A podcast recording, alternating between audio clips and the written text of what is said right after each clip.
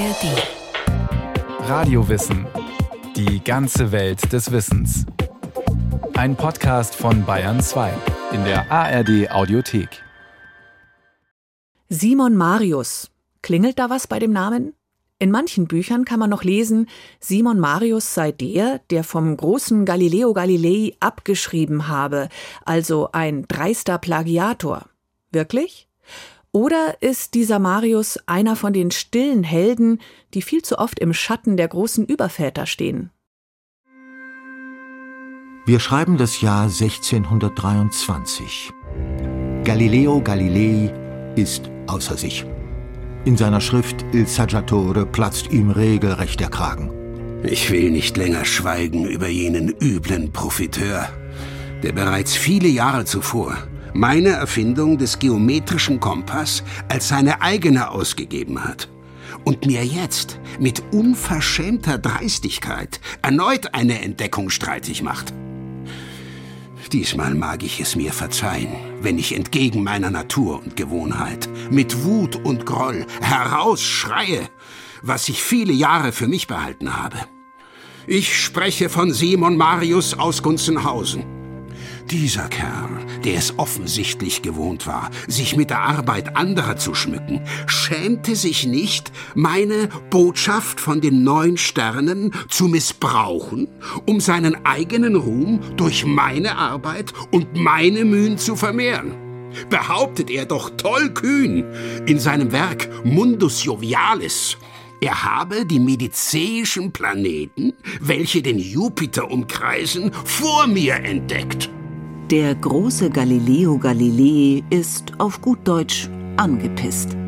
Er lässt kein gutes Haar an jenem Simon Marius aus Gunzenhausen, von dem die Welt zuvor noch nicht viel gehört hat.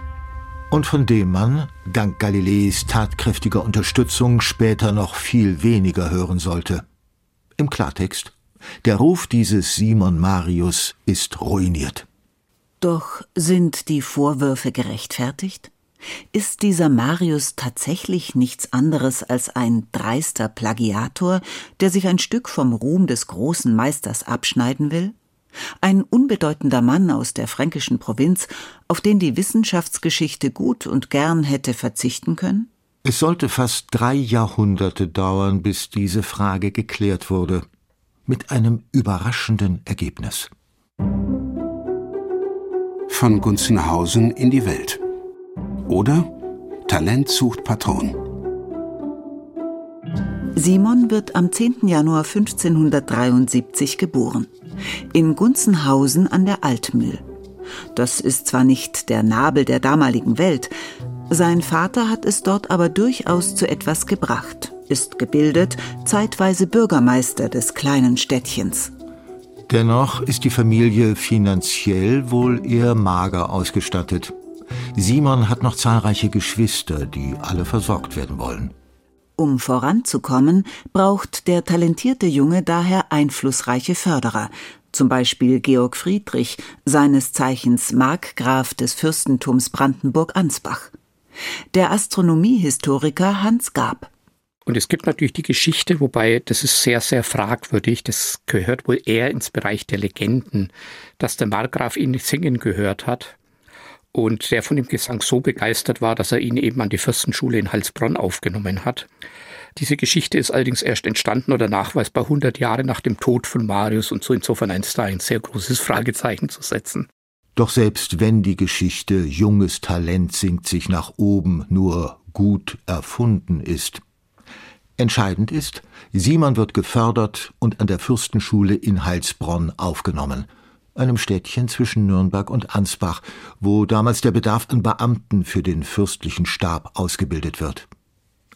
Simon muss Eindruck hinterlassen haben. Man hat ihm eben ein eigenes Zimmer eingeräumt, weil man gemerkt hat, der ist sehr begabt, was Mathematik, Astronomie angeht und hat ihm da Bücher verschafft und hat ihn da allein auch studieren lassen.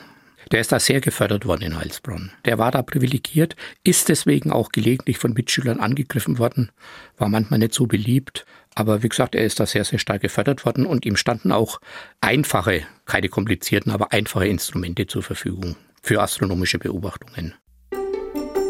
Schon früh macht Marius dann mit ersten Veröffentlichungen auf sich aufmerksam, beobachtet einen Kometen und erstellt astronomische Tafeln. Ein Empfehlungsschreiben des Markgrafen ebnet ihm schließlich den Weg hin zu einer weiteren wichtigen Station in seinem Leben. Marius bekommt einen Job in Prag, eine Assistentenstelle bei einem der erfahrensten Astronomen seiner Zeit, bei Tycho Brahe, seines Zeichens Hofmathematiker des deutschen Kaisers Rudolf II. Berühmt ist Brahe vor allem für einen ganz besonderen Datenschatz. Umfangreiche Journale mit präzisen Planetenbeobachtungen. Brahe erstellte die erste Kartierung des Himmels mit brauchbarer Auflösung. Eine Art Wanderkarte, auf der gleichsam nicht nur sechsspurige Autobahnen, die größten Seen und breitesten Flüsse verzeichnet, sondern auch Waldwege und Hasenpfade minutiös erfasst sind. Dieser Schatz ist das Ergebnis mühsamer jahrelanger Himmelsbeobachtungen mit bloßem Auge, ohne Teleskop. Hans Gab. Was der Tycho Brahe auch gebraucht hat, der hat Helfershelfer gebraucht, um Beobachtungen durchzuführen. Und da hat er natürlich auch immer haben wollen, dass möglichst begabte junge Leute zu ihm kommen und da mindestens eine Zeit lang mitarbeiten. Und über diese Schiene ist man halt auch auf den Marius aufmerksam geworden und hat gesagt, Mensch, der soll mal kommen. Und so wird Marius Teil des Teams in Prag für ihn eine wichtige Lehrzeit. Persönlichen Kontakt zum Meister selbst hat er aber wohl keinen. Brahe ist damals bereits schwer erkrankt und stirbt kurz darauf, im Oktober 1601. Auch einen anderen großen Kollegen hat Marius dort wahrscheinlich knapp verpasst, Johannes Kepler. Der steht damals ebenfalls in Brahes Diensten. Einen Hauch weite Welt schnuppert Marius im Anschluss dann noch in Padua, wohin der Graf seinen Schützling zum Medizinstudium schickt, bis er von dort abrupt zurück nach Ansbach gerufen wird. Der inzwischen neu installierte Fürst Joachim Ernst braucht vermutlich Ersatz für seinen verstorbenen Hofastronomen.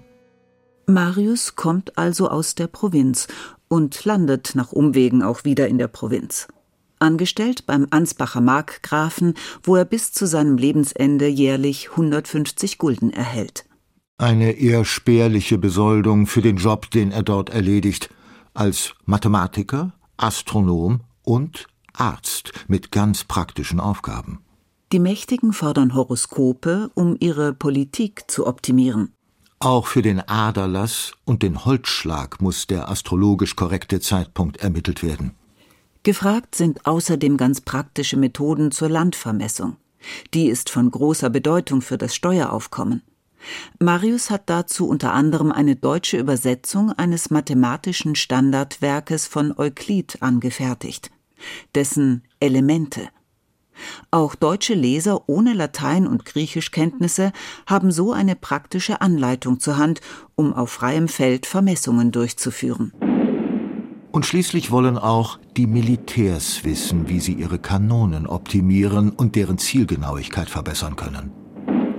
Am Ansbacher Hof interessiert das vor allem einen gewissen Johannes Philipp Fuchs von Bimbach. Der lernt schnell Marius mathematische Fähigkeiten zu schätzen und wird zu einem seiner größten Förderer. Der Wissenschaftshistoriker Pierre Leich. Dieser Fuchs von Bimbach war einer der höchsten Beamten am markgräflichen Hof und war insbesondere auch für ja, die militärischen Aspekte verantwortlich. Es war auch jemand, der deswegen immer wieder auf Messen gegangen ist, wie die Frankfurter Messe, um dort nach Neuheiden zu schauen. Und auf diesem Weg hat er damals auch Kenntnis von dem Teleskop erlangt, was ja erst 1608 in Den Haag bei einer Friedenskonferenz überhaupt erstmals vorgestellt wurde. Und diese damals brandheiße Erfindung sollte sich für Marius noch als äußerst nützlich erweisen. Die Welt des Jupiter oder ein Himmel voller Geheimnisse. Anfang des 17. Jahrhunderts präsentieren findige Forscher erstmals ein Fernrohr. Also ein optisches Instrument, das es mit Hilfe von Linsen möglich macht, entfernte Objekte um ein Vielfaches näher oder größer erscheinen zu lassen. Damals ein kleines Wunder und der Traum eines jeden Astronomen, um den nächtlichen Himmel zu erkunden. Wer das Teleskop tatsächlich erfunden hat, Darüber entbrennt schon damals ein reger Streit.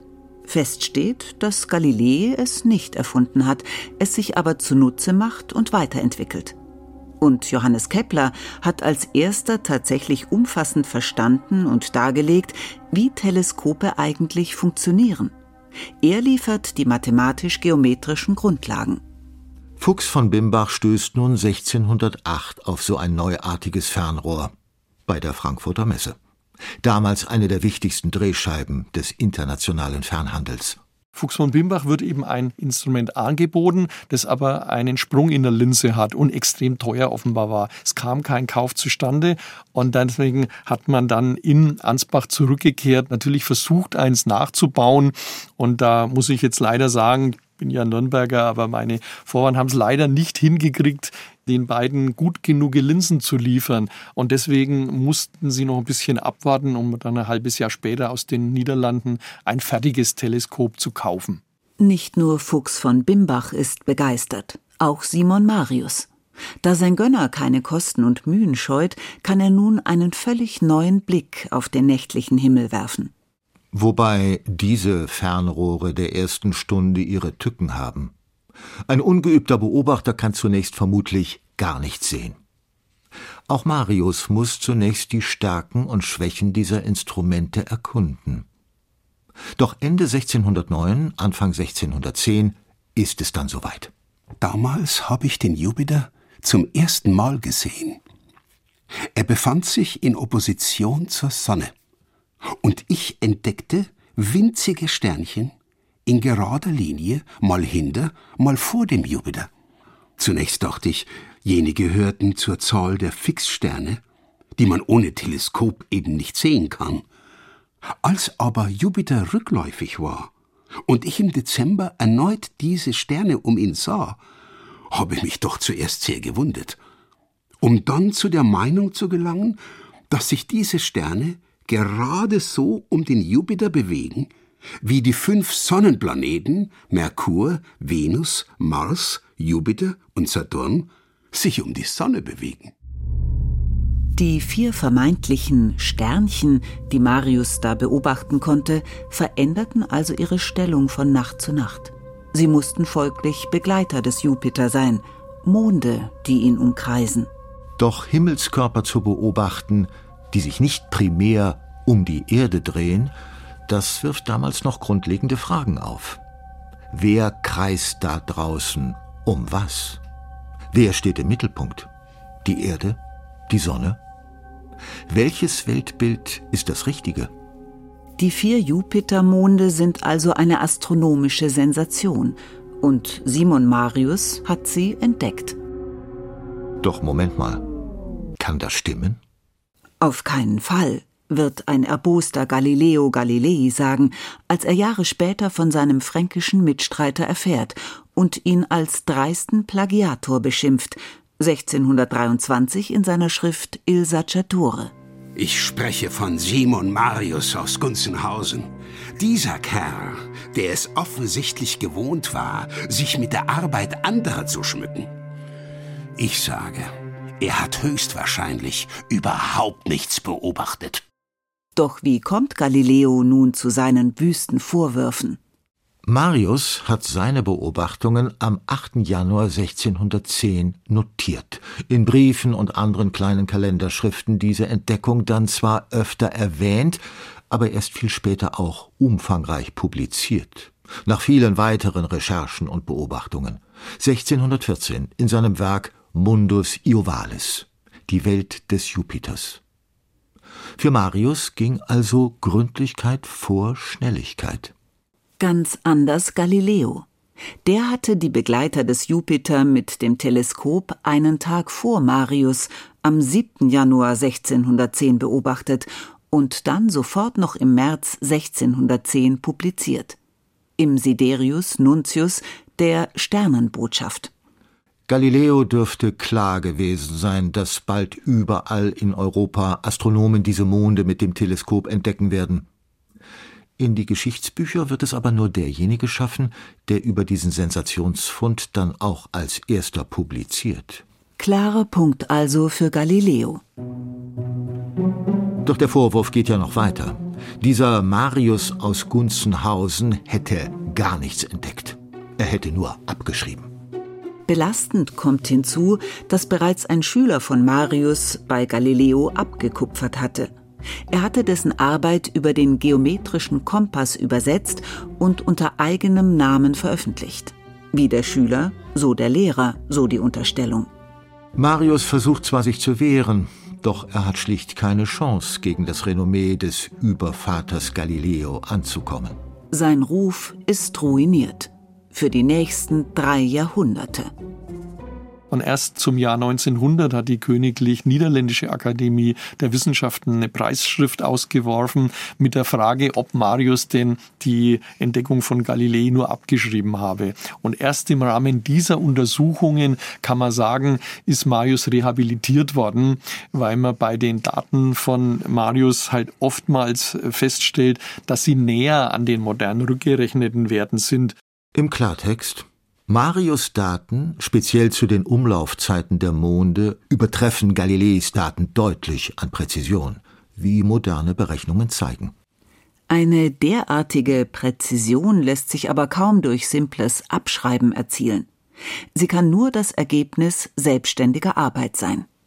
Offiziell war Simon Marius damit also rehabilitiert. Stille Helden. Oder jenseits der Galionsfiguren. Simon Marius hat sich mit weit mehr beschäftigt als nur den großen Jupitermonden. Er beobachtet wie einige andere in dieser Zeit die Sonnenflecken, sieht 1612 als erster Europäer den Andromeda-Nebel mit dem Teleskop oder verfolgt 1618 den dritten und großen der drei Kometen dieses Jahres. Doch wie steht er am Ende zur zentralen Frage, wer dreht sich um wen? Die Erde um die Sonne oder die Sonne um die Erde? Welche Schlüsse zieht er aus den wichtigsten astronomischen Entdeckungen des frühen 17. Jahrhunderts, mit denen er natürlich vertraut war? Kepler und Galileo kämpfen ihr Leben lang für das kopernikanische Weltbild mit der Sonne als Mittelpunkt. Nicht so Marius. Er löst sich zwar vom alten ptolemäischen System mit der Erde als Nabel der Welt, vertritt letztlich aber eine Mittelposition, wie schon Tycho Brahe vor ihm, auch wenn Marius betont, darauf unabhängig gestoßen zu sein. Die Erde bleibt dabei zwar das Zentrum der Welt, die Erde wird vom Mond umkreist und die Erde wird von der Sonne umkreist, doch alle anderen Planeten umkreisen bereits die Sonne. Ein aus heutiger Sicht seltsam anmutendes Kompromissmodell, das man schnell belächelt. Schließlich wissen wir es heute besser. Natürlich gibt es auch um 1610 bereits sehr gute Argumente für ein System mit der Sonne als Mittelpunkt. Doch auf einige Fragen hatte man damals ehrlicherweise noch keine Antworten. Da war unter anderem das Sahnetortenproblem. Wenn die Erde tatsächlich sich um die Sonne dreht, dann müsste das ja mit großer Geschwindigkeit gehen. Wir wissen heute sind 100.000 kmh. Da müssten unsere Wolken enorme Stürme aufweisen. Selbst an Kometen sehen wir einen Schweif oder zwei Schweife. Das wäre bei uns auch zu erwarten. Und der Umlauf der Erde um die Sonne liefert ja nur das Jahr. Die Erde muss sich ja die ganze Zeit auch noch drehen. Müsste nicht ein fallender Körper hinter der Erddrehung zurückbleiben? Und überhaupt, wenn die ganze Erde sich dreht, die Erde müsste wie eine Sahnetorte auf der Zentrifuge auseinanderfliegen. Alles Phänomene, die keiner beobachtet hat. Und da waren die Kopernikaner in Erklärungsnotstand. Simon Marius stirbt am 26. Dezember 1624 nach kurzer Krankheit in Ansbach. Mitten im Dreißigjährigen Krieg, einer düsteren Zeit, in der Hungersnöte und Seuchen ganze Landstriche verwüsten und entvölkern. Fast sämtliche seiner Handschriften und Briefe gehen damals verloren. Dokumente, die heute helfen könnten, ein viel schärferes Bild von ihm zu zeichnen. Was also bleibt am Ende von Simon Marius? Fest steht, der Schatten, ja, man möchte fast sagen, der Fluch des Galilei verfolgt ihn bis heute der Wissenschaftshistoriker Pierre Leich. Und wenn Sie jetzt heute in einer ganz anderen Ecke der Welt den Namen aufbringen und überhaupt ein Wissenschaftler kennt ihn, würde er wahrscheinlich sagen, war das nicht der, der von Galilei abgeschrieben hat? Habe ich mal so gelesen, weil so steht es in ganz vielen Büchern noch drinnen. Und auch wenn 1900 sozusagen die Rehabilitation war, das ist dann für die große Geschichte der Wissenschaft doch zu wenig Zeit, als dass ich das durchsetzen würde. Denn immer wieder werden wir bombardiert mit den Helden und da wird man so schnell nichts ausrichten können.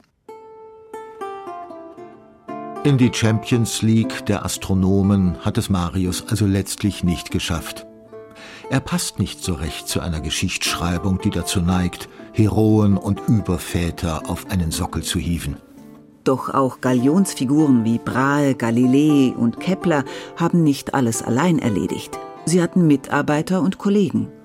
Es gab und gibt also auch viele stille Helden, die vieles gleichzeitig entdeckt haben, aber weniger laut sind und dadurch meist in Vergessenheit geraten sind.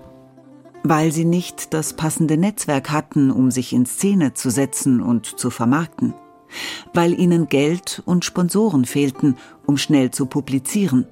Oder weil sie einfach Pech hatten wenn man genauer hinschaut und das Ganze wenig vergrößert, das ist genauso wie am Nachthimmel auch. Erst sieht man nur die großen, dicken Sterne und dann werden es immer mehr Sterne. Da gibt es überall ein Netzwerk von Wissenschaftlern, die Beobachtungen, vielleicht Experimente austauschen, die Konsequenzen diskutieren, die Folgerungen ableiten und dann Theorien entwickeln, die andere dann wieder angreifen oder stützen können. Und es ist eigentlich ein Netzwerk in der Wissenschaft und ab und zu gibt es dann halt Kristallisationspunkte, die dann ein bisschen herausleuchten. Aber auf dieser zweiten Ebene sieht man natürlich mehr. Mit anderen Worten, nicht nur in der Geschichte der Astronomie lohnt es sich, den Blick zu weiten. Denn auch Spieler und Spielerinnen in der zweiten Liga leisten oft Großes. Simon Marius ist dafür ein gutes Beispiel.